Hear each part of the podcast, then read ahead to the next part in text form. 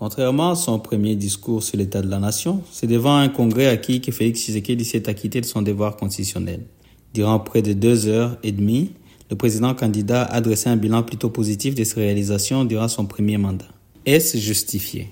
Bonjour, je m'appelle Fred Baouma, je suis directeur exécutif des Bouteli. Nous sommes le vendredi 17 novembre 2023. Vous écoutez le 45e épisode de la saison 3 de Ponajek. Dans son discours de prestation de serment le 24 février 2019, Félix Tshisekedi, l'opposant devenu président, annonçait huit grandes priorités de son gouvernement. Ces priorités allaient de la pacification du pays à la lutte contre la pauvreté, en passant par la lutte contre la corruption, la refondation de l'état de droit, la promotion d'une presse libre et la construction d'infrastructures. Cinq ans plus tard, et alors que la campagne électorale débute dans 48 heures, le dernier discours sur l'état de la nation du président revient sur ces différentes priorités.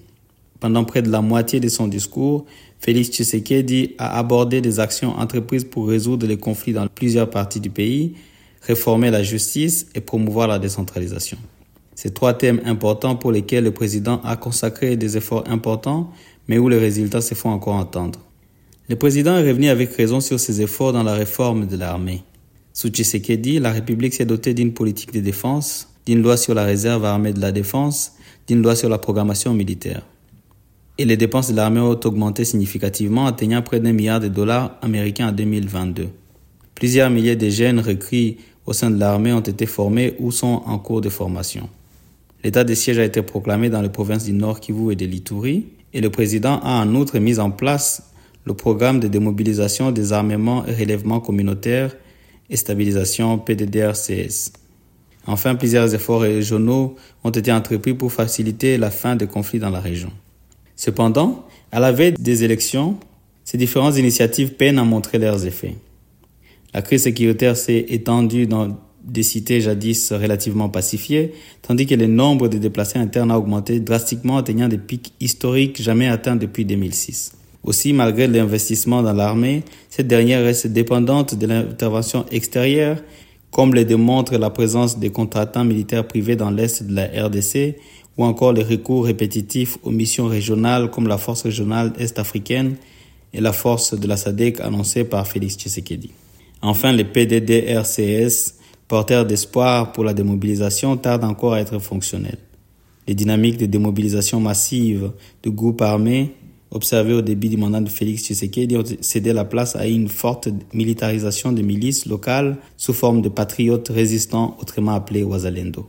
Les résultats de la réforme de la justice et de la décentralisation dans les bilans de Félix Tshisekedi ne semblent pas aussi éclatants que les suggèrent les discours de ces derniers.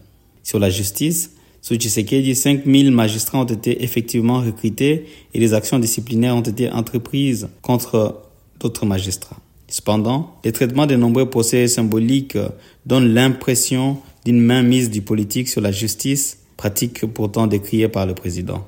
Dans un échange avec des Congolais en juillet de cette année, le président reconnaissait lui-même les limites de ses actions sur la justice. Il disait, je cite, S'il y a un bémol à mettre sur mon bilan, je ne suis pas satisfait du bilan dans les domaines de la justice. Sur la décentralisation aussi, malgré l'organisation pour la première fois des élections locales en décembre prochain, les rapports entre d'autres entités et le pouvoir central ne s'est pas amélioré outre mesure. Des illustrations. Les émissions du pouvoir central dans le fonctionnement de province se sont poursuivies sous Tshisekedi et la retenir la source consacrée dans la Constitution n'est toujours pas effective. Cependant, c'est sur le politique social que Tshisekedi aura été le plus entreprenant, avec notamment la mise en œuvre de la gratuité de l'enseignement de base et des soins des femmes enceintes, l'adoption d'un plan stratégique de couverture de santé universelle aussi. Ces mesures audacieuses, si elles aboutissent, pourraient transformer la vie de plusieurs millions de Congolais. En attendant, l'heure du bilan arrive et Félix Tshisekedi, candidat à sa propre succession, aura à convaincre le Congolais sur ses réalisations et ses promesses électorales. D'ici là, vous pouvez recevoir Ponajek chaque vendredi sur votre téléphone en envoyant GEC ou Ebouteli au plus 243 894 110 542. À bientôt.